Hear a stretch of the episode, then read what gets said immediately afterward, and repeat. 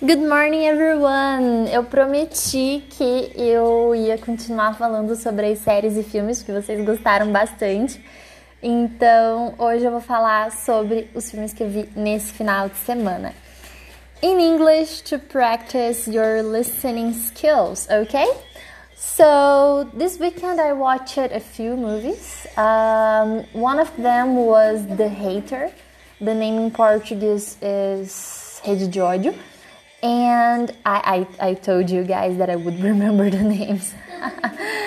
uh, well, this movie isn't in English, it's actually Polish, but it's a good movie. And if you want to practice English somehow watching this movie, you can put the subtitles in English or you can put the audio in English, but I don't recommend that second option. Uh, okay, so this movie is about a guy which works with social media, but not in a way that we are used to see. Um, it's actually he works uh, making people look bad on the internet. So he spreads bad news and uh, gossip, and it's a good movie. Uh, it's a little, it's too long, I guess. Uh, it's like two hours long, but uh, it's a good movie.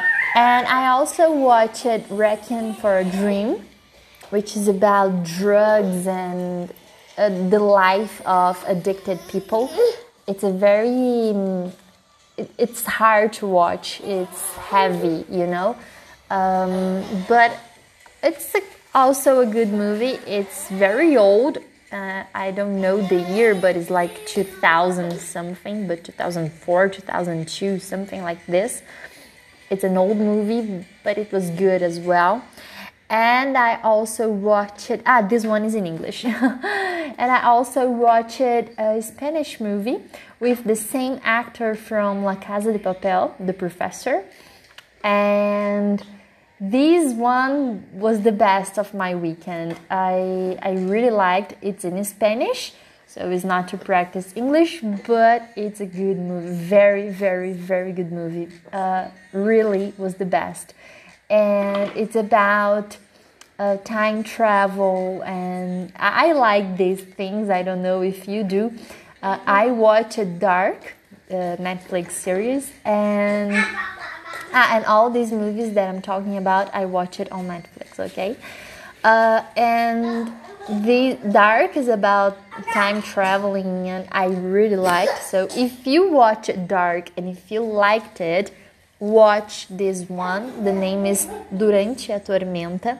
I don't know the name in English, but this is the name in Portuguese, which you can find on Netflix if you search. And yesterday I watched the worst movie ever. It it was supposed to be an horror movie.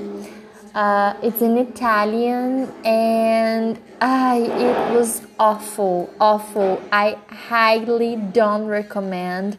Um, it was actually um, it was supposed to be about possession and demons and um, I don't know, but but the movie was too bad. when the movie finished, uh, the name is O. Uh, when the movie finished, I thought, oh my god, why did I watch this? It, it had everything to be bad and I hate it. If you watch it and if you liked it, please send me a message saying, uh, explaining why you liked it because I, I would like to see this movie with another point of view because for me it was awful.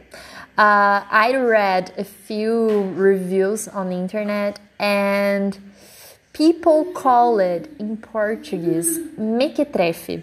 So I don't think I was the only one person who hated, but if you liked it, please text me. and that's it, guys.